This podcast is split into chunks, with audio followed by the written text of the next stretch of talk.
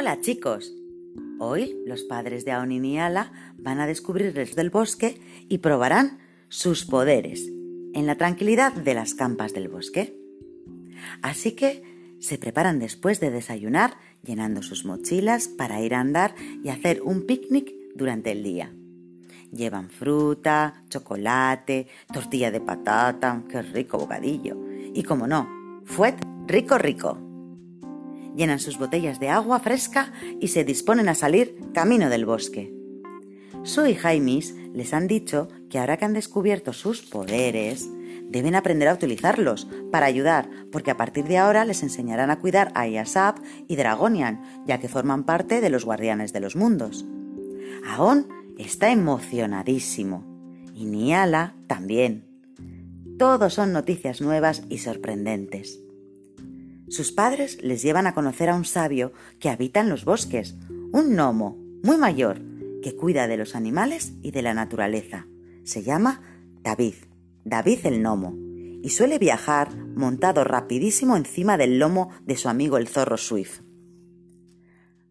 Hace un día muy bonito cuando comienzan a andar y anda que te anda, llegan a una campa al lado de un riachuelo, en lo más profundo del bosque. En un árbol cercano vive David, el gnomo, pero cuando llaman a su tronco, nadie les contesta. Hmm. Así que, mientras esperan a que vuelva el gnomo, disponen sobre la hierba la manta para colocarse sobre ella con toda la rica comida que traen en la mochila. Y justo cuando van a dar el primer mordisco al bocadillo de tortilla, ¡ah! oyen un disparo demasiado cerca.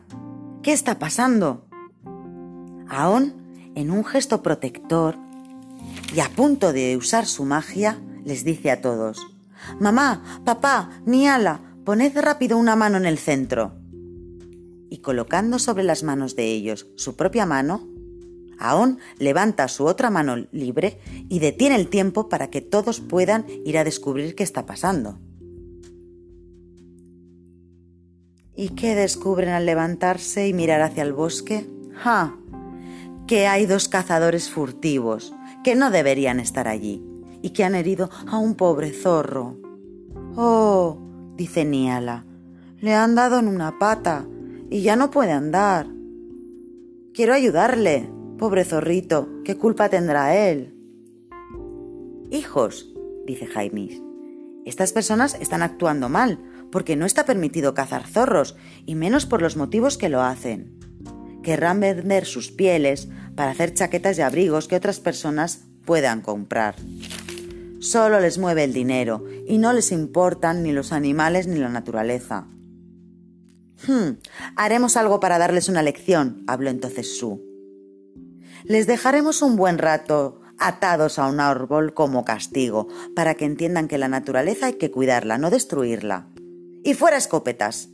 Esas ya no las verán más. A ver si aprenden, siguió diciendo mientras les ataba con unas ramas. Yo voy a intentar curar al zorrito, dijo entonces Niala mientras se acercaba a tocarlo. Así que lo recogieron y lo llevaron a la manta para hacer que se recuperara. Entonces, Aón levantó las manos de nuevo y el tiempo volvió a su ser. El zorrito lloraba de dolor, pero por poco tiempo, porque Niala le tocó con sus manos y en menos de unos segundos la pata estaba curada, en plena forma. Bien. Qué bien habían resuelto el problema.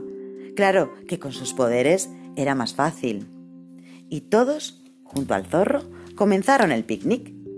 Cuando, corriendo a través del bosque, vieron a un pequeño ser con mofletes colorados, acalorado de la carrera, llevando un extraño gorro, rojo también y puntiagudo. David, dijeron a la vez Sue y Jaimis. Tranquilo, hemos encontrado herido a este zorro y nuestra hija Niala le ha curado. Tenemos muchas cosas que contarte. Ven, ven.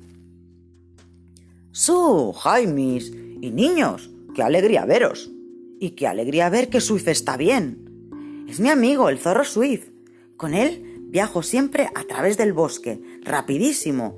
Pues, como veis, con mi tamaño no llego muy lejos. Pues hemos venido a verte, así que siéntate y te presentaremos a nuestros hijos, dijo entonces Jaimis. Sí, siguió Su, van a sorprenderte mucho, porque ellos son guardianes de los mundos también, y poseen poderes que ya te contaremos. Ven, siéntate, siéntate con nosotros. Y así pasaron la tarde, poniéndose al día de las nuevas noticias, y en menos que canta un gallo, se echó encima la noche y tuvieron que volver a casa para cenar y dormir.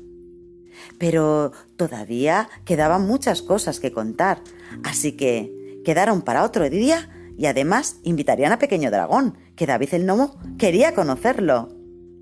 Hmm, pues hasta el próximo día. Y ahora, escuchad la canción de David el Nomo.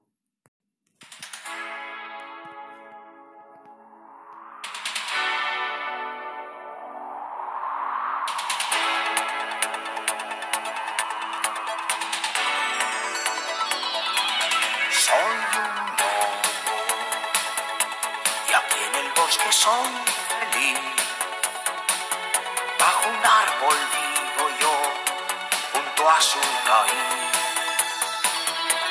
Soy un gnomo y simplemente con mirar todo lo que piensas tú podré adivinar.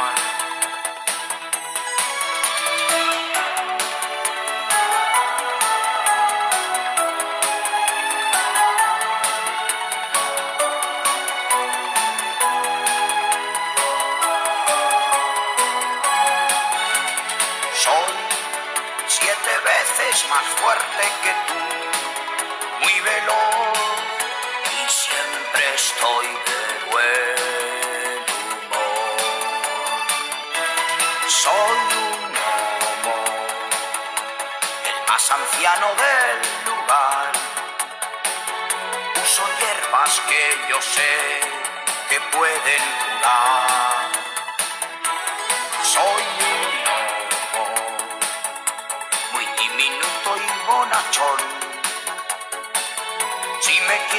conocer con mucha atención, evitando a los enemigos, a los trolls y a las mofetas, con mi gorro y con mi zorro voy corriendo de aquí para allá. Ten cuidado, no me pises si es que estás cogiendo setas, no sea que cometas una barbaridad. Soy siete veces más fuerte que tú muy veloz